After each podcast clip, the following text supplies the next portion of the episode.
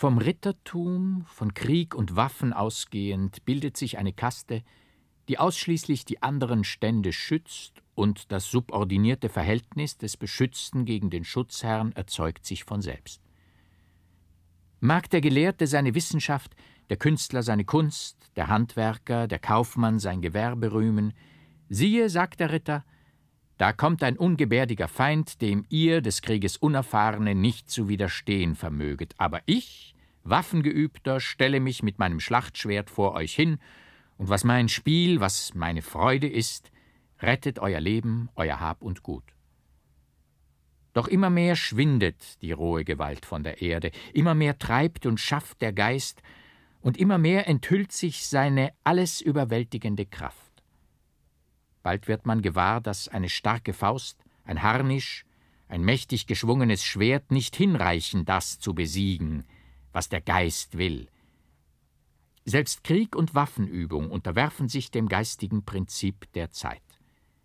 Jeder wird immer mehr und mehr auf sich selbst gestellt.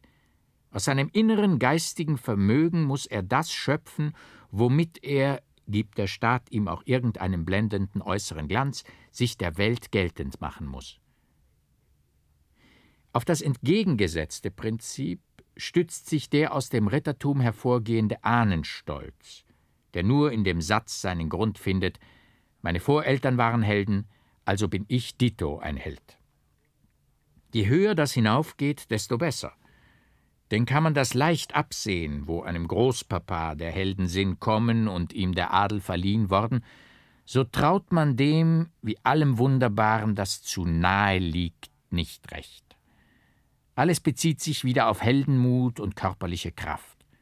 Starke, robuste Eltern haben wenigstens in der Regel eben dergleichen Kinder, und ebenso vererbt sich kriegerischer Sinn und Mut. Die Ritterkaste rein zu erhalten, war daher wohl Erfordernis jener alten Ritterzeit und kein geringes Verdienst für ein altstämmiges Fräulein, einen Junker zu gebären, zu dem die arme bürgerliche Welt flehte, bitte friss uns nicht, sondern schütze uns vor andern Junkern. Mit dem geistigen Vermögen ist es nicht so. Sehr weise Väter erzielen oft dumme Söhnchen, und es möchte eben weil die Zeit dem physischen Rittertum das Psychische untergeschoben hat, rücksichts des Beweises angeerbten Adels ängstlicher sein, von Leibniz abzustammen, als von Amadis von Gallien oder sonst einem uralten Ritter der Tafelrunde. In der einmal bestimmten Richtung schreitet der Geist der Zeit vorwärts, und die Lage des ahnenstolzen Adels verschlimmert sich merklich.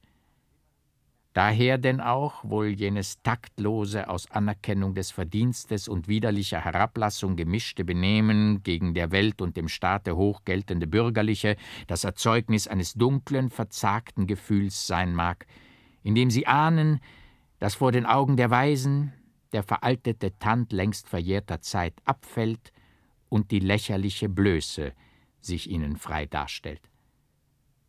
Dank sei dem Himmel, Viele Adlige, Männer und Frauen erkennen den Geist der Zeit und schwingen sich auf im herrlichen Fluge zu der Lebenshöhe, die ihnen Wissenschaft und Kunst darbieten.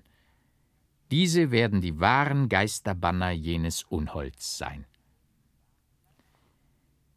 Des Leibarztes Gespräch hatte mich in ein fremdes Gebiet geführt. Niemals war es mir eingefallen, über den Adel und über sein Verhältnis zum Bürger zu reflektieren.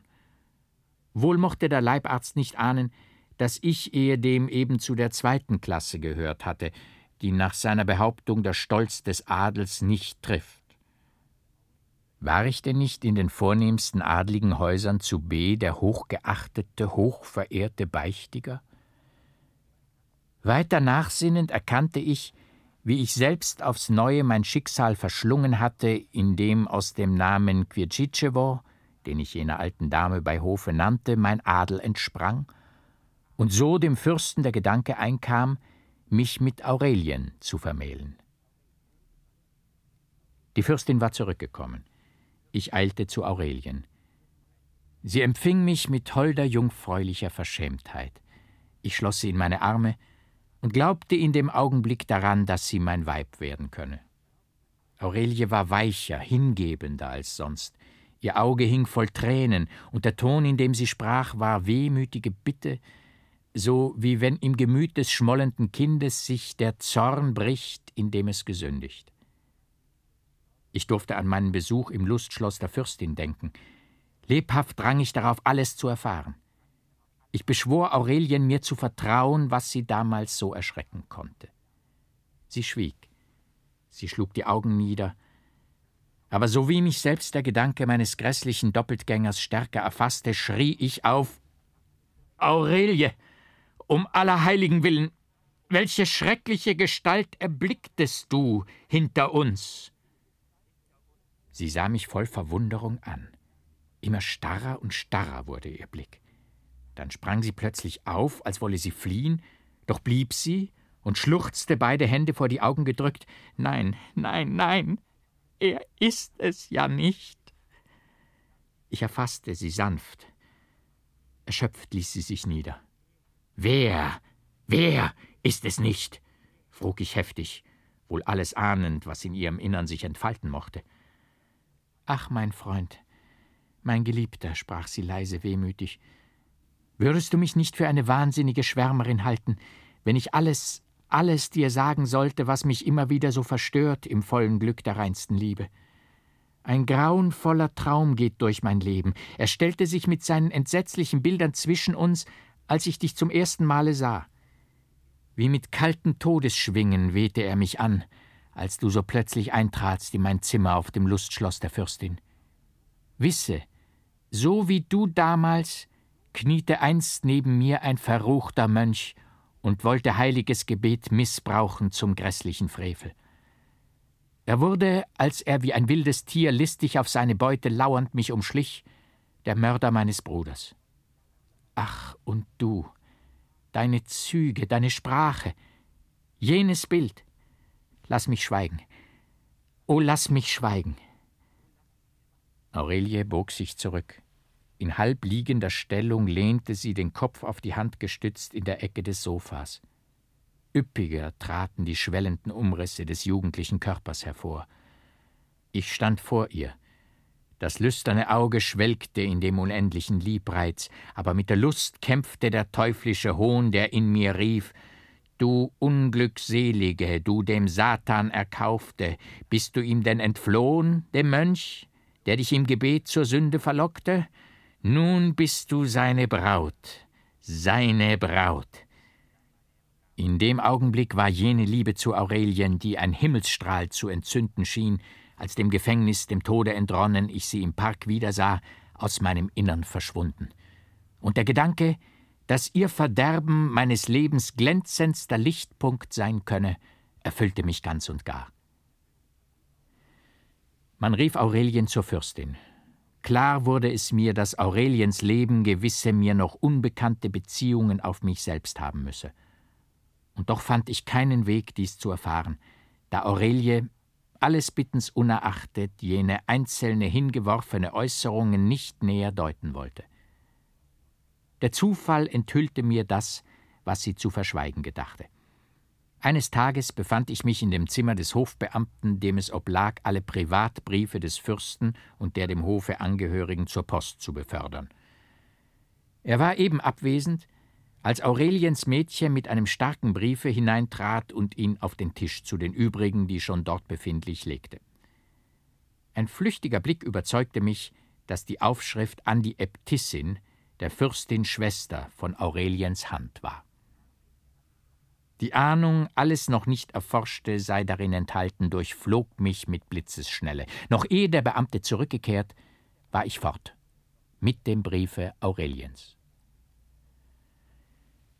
Du Mönch, oder im weltlichen Treiben Befangener, der du aus meinem Leben Lehre und Warnung zu schöpfen trachtest, lies die Blätter, die ich hier einschalte, lies die Geständnisse des frommen reinen Mädchens, von den bitteren Tränen des reuigen, hoffnungslosen Sünders benetzt.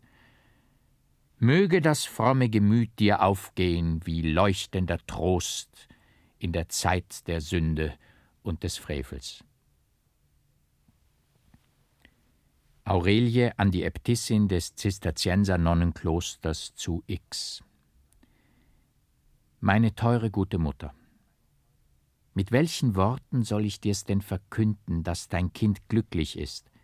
Dass endlich die grause Gestalt, die wie ein schrecklich drohendes Gespenst alle Blüten abstreifend, alle Hoffnungen zerstörend in mein Leben trat, gebannt wurde durch der Liebe göttlichen Zauber. Aber nun fällt es mir recht schwer aufs Herz, dass, wenn du meines unglücklichen Bruders, meines Vaters, den der Gram tötete, gedachtest und mich aufrichtetest in meinem trostlosen Jammer, dass ich dann dir nicht wie in heiliger Beichte mein Inneres ganz aufschloss. Doch ich vermag ja auch nun erst das düstere Geheimnis auszusprechen, das tief in meiner Brust verborgen lag. Es ist, als wenn eine böse, unheimliche Macht mir mein höchstes Lebensglück recht trügerisch wie ein grausiges Schreckbild vorgaukelte. Ich sollte wie auf einem wogenden Meer hin und her schwanken und vielleicht rettungslos untergehen. Doch der Himmel half wie durch ein Wunder in dem Augenblick, als ich im Begriff stand, unnennbar elend zu werden. Ich muss zurückgehen in meine frühe Kinderzeit, um alles, alles zu sagen, denn schon damals wurde der Keim in mein Inneres gelegt, der so lange Zeit hindurch verderblich fortwucherte. Erst drei oder vier Jahre war ich alt, als ich einst in der schönsten Frühlingszeit im Garten unseres Schlosses mit Hermogen spielte. Wir pflückten allerlei Blumen, und Hermogen, sonst eben nicht dazu aufgelegt, ließ es sich gefallen, mir Kränze zu flechten, in die ich mich putzte. Nun wollen wir zur Mutter gehen, sprach ich, als ich mich über und über mit Blumen behängt hatte. Da sprang aber Hermogen hastig auf und rief mit wilder Stimme Lass uns nur hier bleiben, klein Ding. Die Mutter ist im blauen Kabinett und spricht mit dem Teufel. Ich wusste gar nicht, was er damit sagen wollte, aber dennoch erstarrte ich vor Schreck und fing endlich an, jämmerlich zu weinen. Dumme Schwester, was heulst du? rief Hermogen. Mutter spricht alle Tage mit dem Teufel, er tut ihr nichts.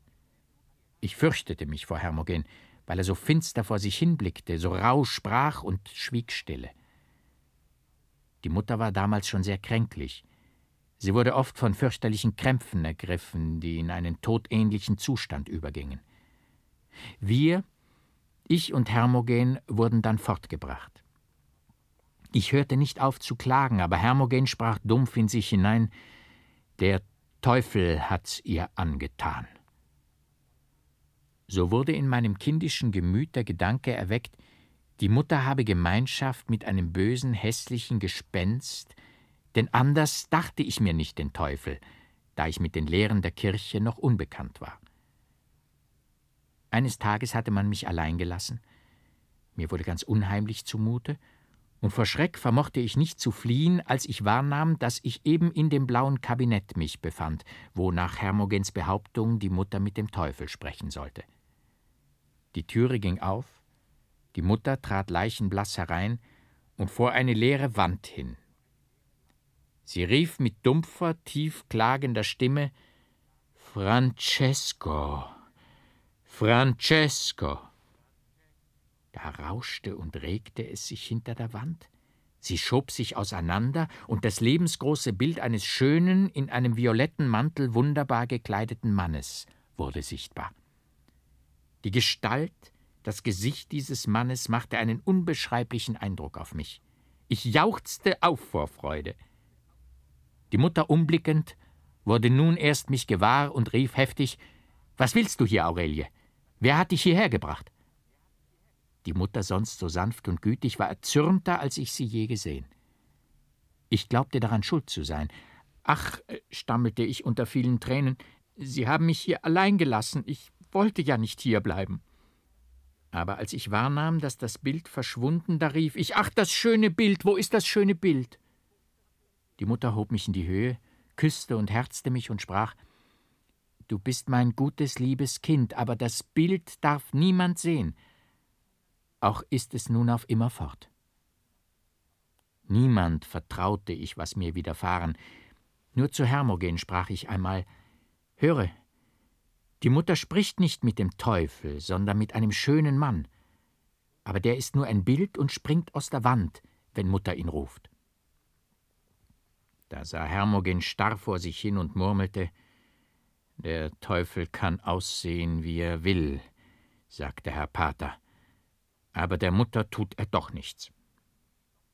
Mich überfiel ein Grauen, und ich bat Hermogen flehentlich, doch ja nicht wieder von dem Teufel zu sprechen. Wir gingen nach der Hauptstadt. Das Bild verlor sich aus meinem Gedächtnis und wurde selbst dann nicht wieder lebendig, als wir nach dem Tode der guten Mutter auf das Land zurückgekehrt waren. Der Flügel des Schlosses, in welchem jenes blaue Kabinett gelegen, blieb unbewohnt.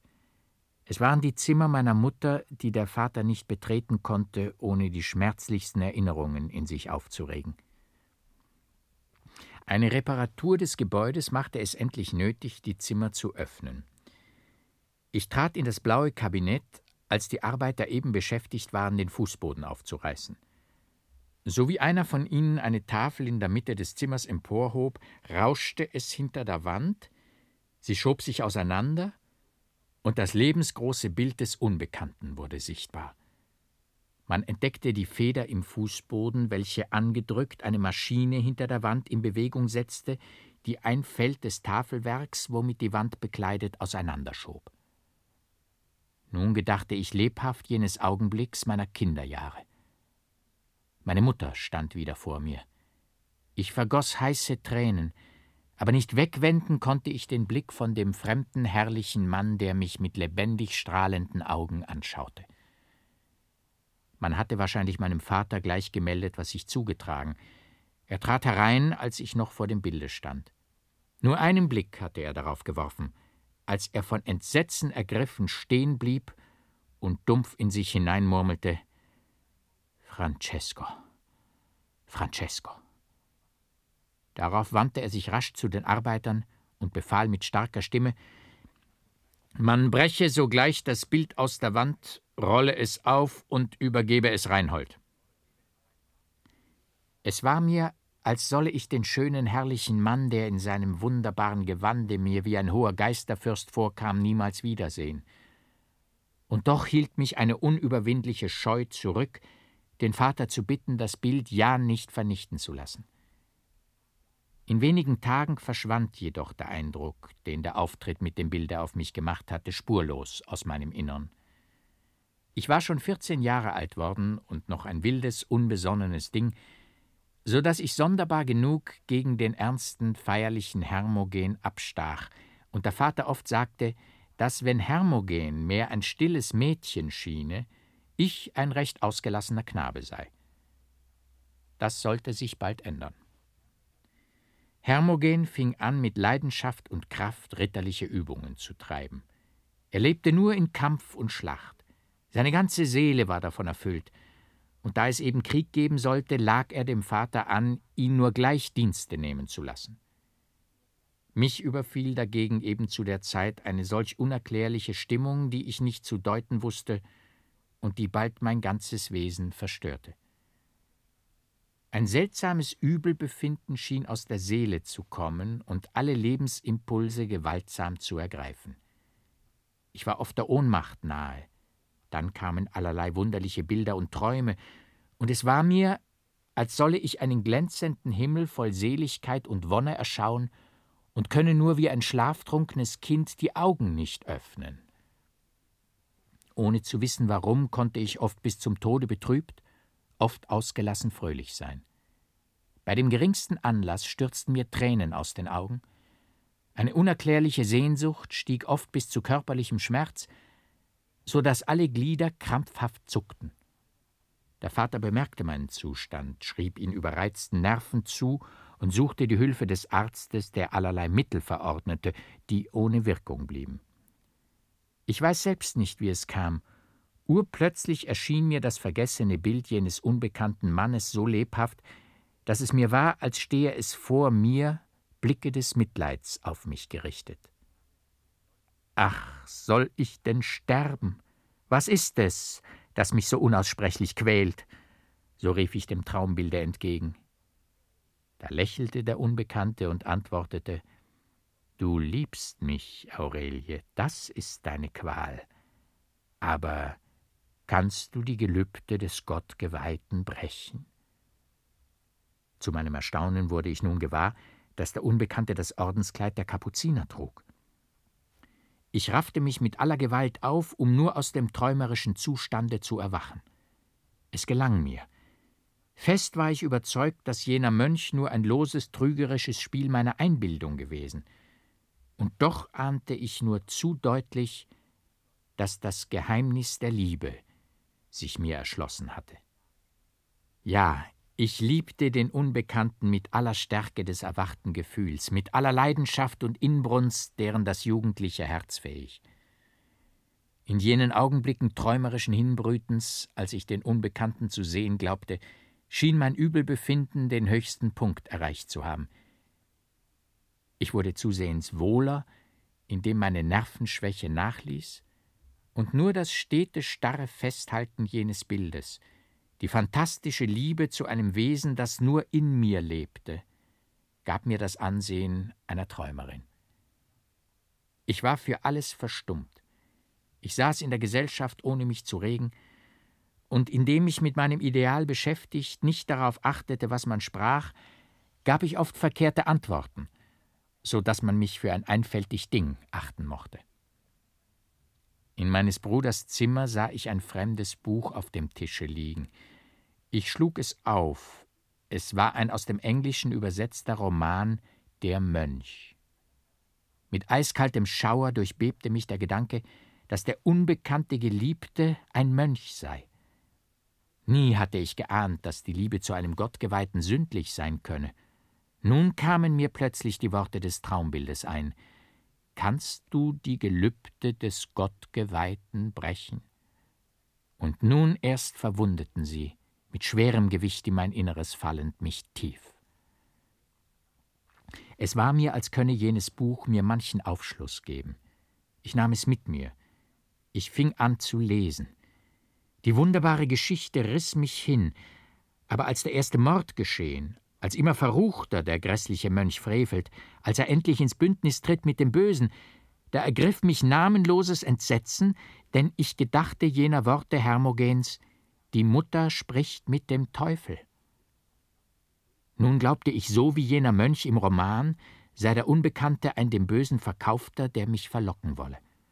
Und doch konnte ich nicht gebieten, der Liebe zu dem Mönch, der in mir lebte.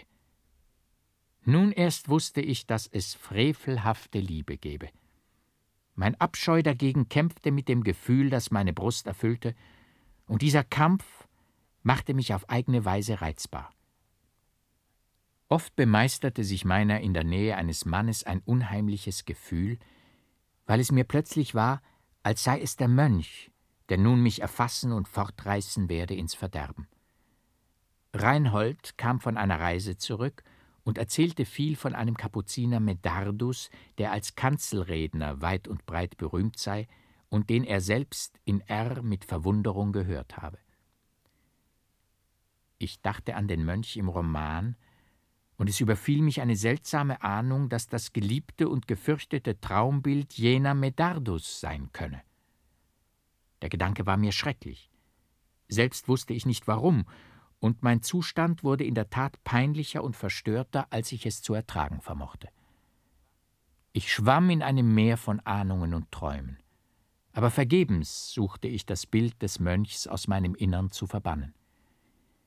Ich unglückliches Kind konnte nicht widerstehen der sündigen Liebe zu dem Gottgeweihten. Ein Geistlicher besuchte einst, wie er es wohl manchmal zu tun pflegte, den Vater.